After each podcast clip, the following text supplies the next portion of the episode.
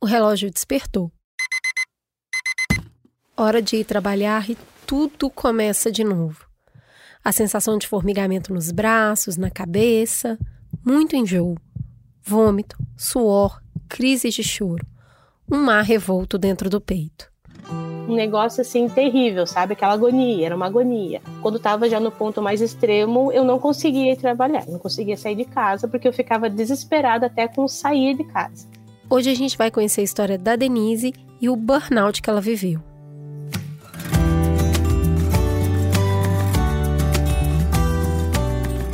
Como eu cuido de mim?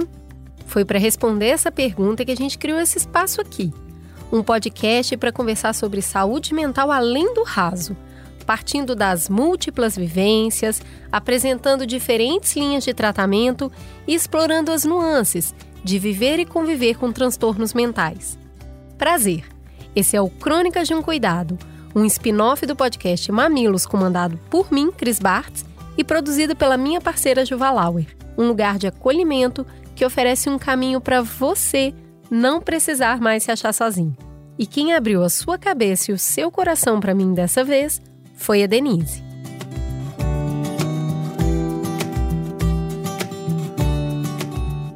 A Denise tem 39 anos, ela nasceu no interior do Paraná e ela morou praticamente a vida toda no interior do Rio Grande do Sul. Ela é uma pessoa de uma fala muito tranquila, um olhar doce, bem jeitinho de professora de primário. É a profissão que ela começou a exercer há 20 anos atrás, quando ela passou num concurso público.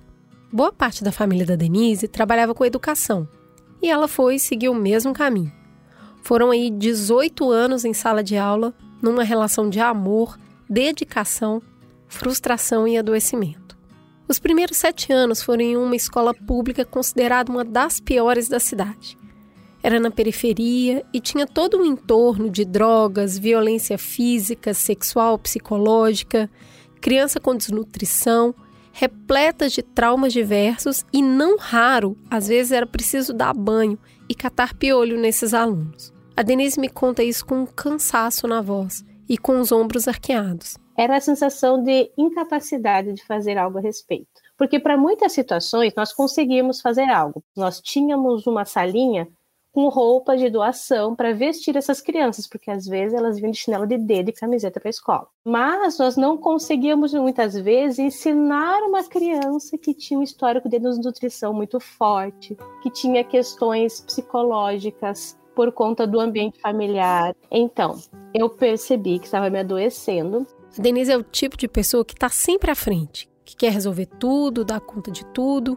E aí, nesse ambiente, a ansiedade ela foi chegando de mansinho, foi corroendo, foi minando as forças ao longo dos anos, até culminar numa crise muito forte. Teve uma, lembro uma situação muito específica que eu tive dentro da sala de aula, que eu tive a sensação de que eu ia enlouquecer sabe? Ali no meio dos alunos. Aí eu pensava assim, meu Deus, isso não pode acontecer no meio de crianças, de forma alguma. Na cidade dela não tinha nenhum tipo de atendimento psiquiátrico no SUS, que é uma realidade muito triste de várias cidades no Brasil. E ir num psicólogo nessa época estava totalmente fora da disponibilidade financeira da Denise. O que deu foi para conseguir um encaixe com um clínico geral. E já tinha um clínico geral que eu ia vez ou outra, né? Então eu fui lá e ele me encaixou rapidinho. Ele disse: Olha, você está tendo uma crise de pânico. Na época era tratada como síndrome do pânico, né? Então ele me passou a minha primeira medicação. Ela me disse que o remédio ajudou sim. Só que um dia ela se deu conta que estava tomando muita medicação e decidiu parar por conta. E aí, sem conseguir se tratar, trabalhando em excesso e com essa exaustão constante, a Denise acabou buscando compensação na comida e nas compras. Aí já era final de 2017 e ela estava com obesidade grau 2 diagnosticada e estava cheia de dívida. Aí nesse ponto, o namorado da Denise se apresentou e disse: Vamos casar, vamos mudar de cidade, a gente arruma outro lugar para trabalhar, a gente vai buscar uma vida melhor. Foi nisso que a Denise pediu exoneração. Aí eles se mudaram e ela conseguiu um emprego numa escola privada lá nessa outra cidade, nesse lugar novo. Claro que, como qualquer pessoa, ela estava cheia de expectativa que seria tudo diferente. Só que. Assim, poxa, uma escola privada, né? nós teremos assim mais condições, mais materiais, eu não vou precisar gastar tanto do meu tempo com isso. E eu imagino também que com questões com relação a alunos, né, com famílias mais esclarecidas, um nível social econômico um pouco melhor, eu consiga lidar melhor com essas situações. E aí que eu dei com a cara na parede. Porque não era assim. A Denise, ela já não estava bem. Ela já vinha adoecida, né? Tinha uma ferida ali dentro que não foi tratada. E ela entrou num trabalho novo e num ritmo frenético. Ela me falou que os materiais agora tinham um nível estético muito maior. Além disso, os pais eram exigentes e estavam sempre reclamando de alguma coisa, e a direção tinha metas muito agressivas. Fora que tinham muitos eventos que a escola promovia, e isso levava o horário de trabalho noite adentro. Eu só trabalhava, trabalhava, trabalhava, e eu me sentia culpada quando eu tinha lazer, porque eu pensei, eu deveria estar fazendo um planejamento. Nesse momento, a Denise estava sobrecarregada de trabalho, abraçando um monte de tarefas que estava fora do combinado e tentando dar conta de tudo mais uma vez. E aí, como o bolo tem cereja, veio a pandemia. A escola que ela trabalhava não ficou nem uma semana sem aula. Foi implantada uma plataforma online em tempo recorde. E de uma semana para outra, ela teve que comprar computador, aprender a gravar vídeo, editar vídeo, preparar material no Zoom tudo que tem direito. Ela me contou que estava começando a trabalhar às seis da manhã e só parava lá para meia-noite. E isso todo o ano de 2020. Cada semana, uma demanda nova. Ela me falou que nas reuniões ela tinha calafrio. Às vezes ela fechava a câmera para chorar. E às vezes ela tinha muita crise de ansiedade.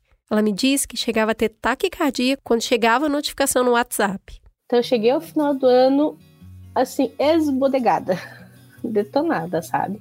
Mesmo nessa situação, ela empurrou mais um ano, mas aí veio 2022 para levar o restinho de saúde que ela tinha. A escola começou um sistema híbrido de ensino no início de fevereiro. Tinha uma câmera lá na frente, na sala de aula, voltada para o professor, e ele tinha que dar aula tanto para as crianças em sala quanto para as que estavam em casa. Isso numa turma de pré-escola. Criança com 3, 4 anos fora o sinal de internet que caía muito. A rotina, ela me falou, era massacrante, que ela parecia a Xuxa tentando dar conta de tudo e entreter as crianças lá na frente. Quem estava na sala precisava de cuidado com máscara, levar no banheiro, abrir garrafa de água, higienizar, higienizar, higienizar, não deixar tocar no coleguinha, não deixar tocar no material, não tirar a máscara. Já os de casa chamavam o tempo todo, Alguns pais ajudavam nas atividades e eles acabavam mais rápido e ficavam ali ociosos. O que aconteceu? Começou a chover reclamação das famílias e cobrança da administração. Um dia ela estava na escola e na hora que ela se levantou, ela simplesmente caiu sentada na cadeira. Ela não conseguia enxergar nada. Ela teve uma vertigem muito forte e voltou aquela sensação que ela iria enlouquecer. Então ela buscou atendimento. Lembro que eu falei para a moça assim: moça, sou professora eu trabalho com crianças muito pequenas, alfabetização, e eu não posso enlouquecer dentro da sala de aula. Isso não pode acontecer, então eu preciso de ajuda. Aí ela conseguiu me encaixar com um psiquiatra. Então foi a primeira vez que eu fui lá no certinho. Ele me sugeriu tirar uma licença de 30 dias, que eu não tirei. eu não tirei. Eu só, eu só achava que eu não tinha que tirar. Eu nunca tinha tirado licença na minha vida. Não, eu vou, eu vou conseguir. Agora eu tô com medicação, vai dar tudo certo. Aí eu tirei acho que dois diazinhos de atestado para poder fazer aquela adaptaçãozinha da medicação, né? E voltei e toquei o barco. Só que esse barco já estava afundando e ela não se sentia melhor. Ela decidiu então buscar terapia e a psicóloga sempre questionava: e se você mudasse de área? E se você pedisse demissão? Os questionamentos iam surgindo, mas ela não se sentia convencida. O primeiro psiquiatra não prestava um atendimento lá muito interessado. Aí ela resolveu mudar de médico. O segundo não era muito melhor. E aí ela tentou mais uma vez. Foi na terceira tentativa que ela chegou num profissional que ouviu toda a sua história com muita atenção e cuidado, e aí ele finalmente deu um diagnóstico concreto. Fiz todo o relato para ele e tudo mais, e não, você está tendo um burnout. Você está exaurida mentalmente. Então foi tipo assim como abrir os olhos. Eu tipo, não é isso mesmo. Porque eu ficava associando eu estava, digamos, em negação. Eu associava a pandemia, Tanto que eu me sentia culpada por não estar trabalhando, sendo que meu problema não era o trabalho. Claro, ele era muito cansativo e tudo mais. Mas é porque juntou a pandemia nisso tudo, sabe? Então eu ficava arrumando desculpas para não ser o meu trabalho o problema.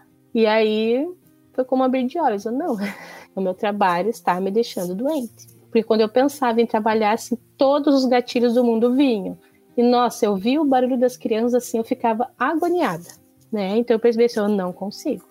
A Denise então tirou uma licença de 30 dias. Ela estava bem deprimida, mas ainda assim a decisão de se demitir não foi fácil.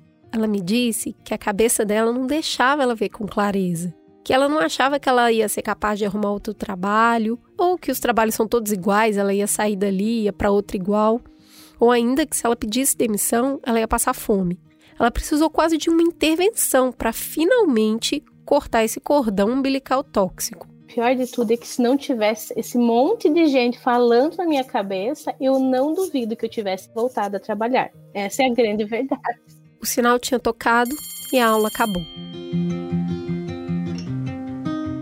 A Denise foi para casa e com a ajuda da terapeuta e do psiquiatra, ela foi criando um plano concreto de mudança de vida. Depois que eu saí, aí fiz uma organização financeira, aí eu dividi ali aquele valor que eu recebi em seis meses. Nós nos organizamos aqui em casa, diminuímos algumas coisas, fizemos alguns cortes, deu tudo certo, tá? Eu achava que ia ser um caos e não foi um caos, olha só. Foram cortes reais mesmo, viu? Eles se mudaram para uma casa com um aluguel mais barato, aboliram ali temporariamente o delivery e até cancelaram umas plataformas de streaming que eles nem estavam consumindo também. Ela decidiu então trabalhar como freelancer de produção de conteúdo.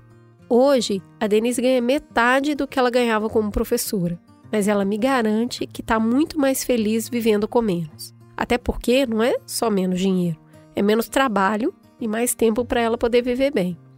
Ou seja, a mudança não foi só de carreira, ela passou a ver o trabalho de uma outra maneira. A Denise sempre foi muito insegura com relação ao trabalho. Hoje eu consigo ver melhor que realmente eu sou uma boa profissional, fui uma boa profissional, mas eu não via assim. Eu me via como aquela pessoa assim, nossa, se eu não fizer tudo que eles fizerem, eu vou ser substituída. E acontecia muito isso, sabe? Então, algum professor não encaixou, você volta e meia via um, um professor que saía e vinha um outro no lugar. Então sempre tinha aquele, aquela, aquele clima, sabe? Não que ninguém, alguém dissesse, mas a minha cabecinha, ela ia justo para esse lugar, ela me sabotava, né? Então eu pensava assim, não, tem que fazer tudo que eles fizerem. Hoje ela não vê mais assim. Eu determinei as horas que eu vou trabalhar no dia. Eu vou trabalhar tantas horas, se nesse tempo eu não não conseguir concluir as minhas atividades, vai ficar para o dia seguinte. E com o tempo eu fui trabalhando que assim, eu não preciso entregar trabalhos adiantados. Se eu tenho prazo, basta que eu cumpra aquele prazo.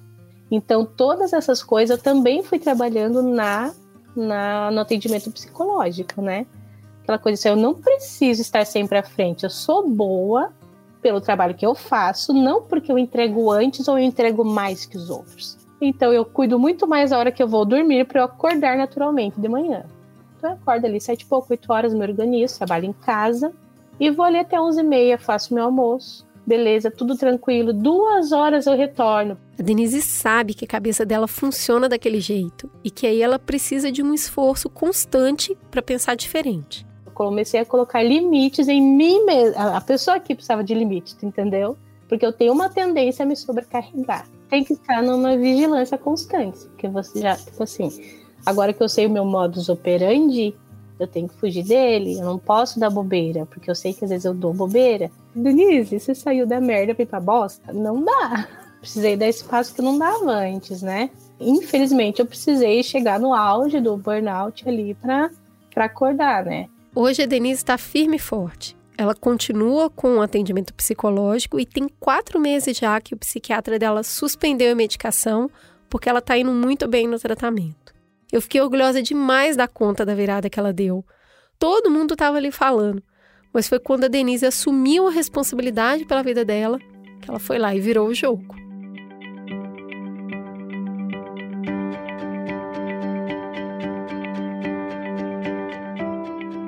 A história da Denise conta alguma coisa para você sobre você mesmo ou sobre alguém que você ama?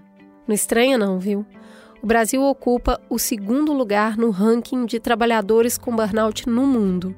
É rotina massacrante, aí mistura crise econômica, mistura com os nossos medos e dificuldades pessoais e mistura com pandemia. Olha que saladinha tóxica, hein? Ainda mais para nós mulheres que nos cobramos muito.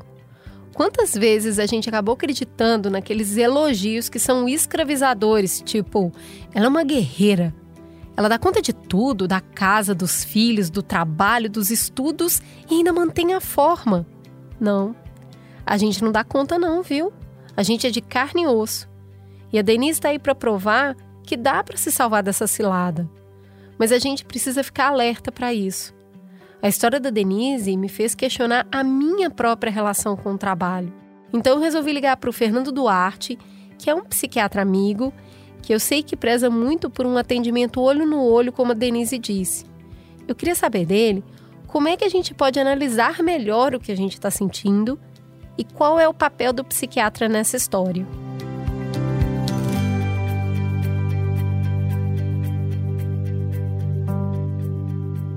Fê, a Denise ficou um tempão achando que tudo que ela sentia de mal-estar era relacionado à rotina puxada.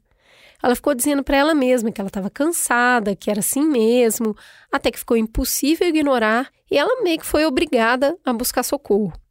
Essa confusão do que é cansaço do dia a dia e o que é burnout, como é que a gente diferencia uma coisa da outra? Olha, Cris, essa confusão é super, super comum. Na verdade, acho que é, a maior parte das pessoas que chegam com burnout mesmo tem essa dúvida de como é que eu tenho certeza de que isso é um cansaço doença e não um cansaço normal, um cansaço da vida, um cansaço que todo mundo sente. A principal forma de diferenciar isso é porque o burnout ele é um cansaço extremo, é um cansaço uh, que incapacita a pessoa, né? A pessoa não consegue fazer mais nada, ela trava, às vezes com muitos sintomas físicos, e, e ele é causado especificamente por causa do trabalho.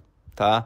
Então, se a pessoa, por exemplo, fica de férias ou ela tem um final de semana tranquilo, não sei, de repente, digamos que ela pega e fica uh, um mês de férias sem trabalhar e ela fica ótima, Uh, e de repente, na hora que volta para o trabalho, primeiro dia pós-férias, volta com aqueles sintomas super, super intensos, também incapacitantes, a gente já começa a desconfiar mais de que isso seja um burnout do que um cansaço simples, né? Isso às vezes vale para final de semana, entendeu? Então tá, tá no final de semana, tá tudo bem, ou um feriado prolongado, a pessoa fica ótima, fica tranquila, se diverte, se sente disposta, e daí o primeiro dia que volta para o trabalho, volta a ponto de ter crises ou dores muito fortes, ou qualquer outro sintoma psíquico também incapacitante. Então essas são as principais pistas que fazem a gente desconfiar mais do que seria uma doença, um burnout mesmo, do que seria apenas um cansaço comum dessas que qualquer pessoa tem. Oh, incapacitante é uma palavra que eu acho importante ficar na nossa cabeça, hein? Pintou um esgotamento, melhor buscar amparo. E a Denise fez uma via sacra, né, para achar esse amparo de qualidade. Um profissional que atendesse ela como ela precisava. Acho que todo mundo já deve ter passado por isso. Mas para facilitar a nossa busca, Fê, eu queria que você contasse para a gente qual é o papel do psiquiatra. O que, que ele faz de fato para a gente saber se está em boas mãos? Bom, uh, em primeiro lugar, qual que é o papel do psiquiatra? Eu acredito que o papel do psiquiatra seja em entender o que está acontecendo, saber diferenciar o que seria uma situação normal de uma doença e, claro, no caso de doença, conseguir propor um tratamento adequado, alguma coisa é, além de explicar tudo o que está acontecendo para o paciente, né? Então, o que um psiquiatra faz de fato costuma ser estabelecer um ambiente adequado onde a pessoa consiga falar, consiga se sentir à vontade para dizer tudo o que está acontecendo. É, um psiquiatra também investiga, né? Ele vai perguntar as coisas todas, tirar a história da, da, da pessoa e para entender todos os, os detalhes do que está acontecendo com a pessoa. Acho que um psiquiatra também tem que saber explicar muito bem o que está acontecendo, saber uh, deixar claro para ela tudo o que está ocorrendo com ela, seja de doença, seja, sei lá, de qualquer outra questão da vida. E eu acho que um bom psiquiatra também tem que explicar como é que vai ser o tratamento, né? Se precisa de remédio, se não vai precisar de remédio, se dá para tratar com terapia, tudo isso. Acredito que é mais ou menos isso o que o psiquiatra faz. Também acho que um psiquiatra bom vai ser alguém que faz tudo isso muito bem sabe? Que consegue escutar muito bem, que consegue acolher muito bem. Eu não consigo nem dizer que psiquiatra bom é aquele que o paciente melhora. Não sei, porque uh, às vezes o, o, melhor psiquiatra na melhor situação possível uh, tem, tem, tem, doenças que são difíceis mesmo, né? Que, que, que às vezes não melhoram. Então eu não coloco nem, nem isso. Mas eu acho que o psiquiatra bom vai ser aquele que vincula muito bem, consegue explicar muito bem e que faz o paciente se sinta uh, acolhido, respeitado. É, acho que é mais ou menos por aí. Ou seja, alguém que ouve, que se interessa pela história, faz perguntas atentas para ter mais informação, explica se precisa de remédio, para que, que precisa. E aí, Fê, falando em remédio, qual que é a função da medicação quando está num tratamento para burnout? Todo mundo precisa usar? A Denise precisou. Ela tomou por um tempo e aí não está tomando mais. O burnout tem cura total? O papel da medicação está em aliviar os sintomas que a pessoa está tendo, que ela está sentindo. Especificamente, sintomas físicos costumam ser muito desagradáveis, né? Como às vezes dor de cabeça, tonturas, etc. Uh, ah, tudo isso tende a ser uh, muito incapacitante. E o remédio tende a aliviar todos esses, não só sintomas físicos, como sintomas psíquicos. Mas lembra que a gente está falando de uma doença que foi causada pelo trabalho. E, obviamente, remédio não vai mudar o trabalho. Né? O, o, o, trabalho provavelmente vai continuar sendo daquele jeito mesmo, do jeito que ele estava sendo. E é por isso que eu acho importante a gente entender que o remédio tem limitação. Tem trabalhos que são muito difíceis, né? E que vão causar um enorme estresse. E é muito difícil dizer que o remédio vai melhorar isso de forma contínua, para sempre. Às vezes, o que o remédio consegue fazer é aliviar os sintomas e permitir que a pessoa consiga fazer decisões de forma mais consciente tá? Uh, por exemplo, tem muita gente que trabalha de uma forma que a, a, a Denise mesma que contou a história falou como ela sempre sentia uma pressão pessoal de entregar os trabalhos antes do prazo, sabe? Para sentir que ela fez um bom trabalho, para ela sentir que estava, sei lá, produzindo. É, talvez com a medicação você consiga colocar limites próprios, pessoais, de modo a não deixar você se estressar tanto né? Porque de repente não precisa, você não precisa entregar tudo antes do prazo. Ou então, assim como a própria Denise também fez, é, ela acabou escolhendo um trabalho diferente, um trabalho onde ela adoecesse menos, porque ela tinha dificuldade de fazer o trabalho que ela fazia sem adoecer. E tem gente que, que assim, ou por uma característica pessoal ou uma característica do trabalho, aquilo que ela está fazendo vai adoecer ela. Então, o que eu espero que a medicação consiga fazer é que ela consiga tomar decisões melhores e estar tá num lugar onde ela se preserve, onde ela seja mais saudável. Valeu, Fê, sempre muito bom falar com você.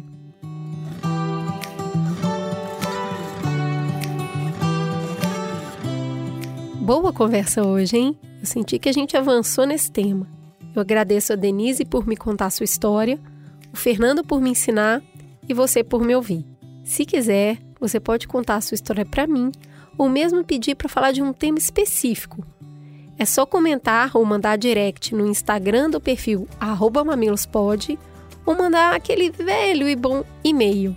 É mamilos.b9.com.br. Prometo que eu vou escutar e procurar um profissional para nos ajudar a avançar na busca de uma vida com mais saúde mental. Um abraço apertado, se cuidem e até o próximo Crônicas de um Cuidado.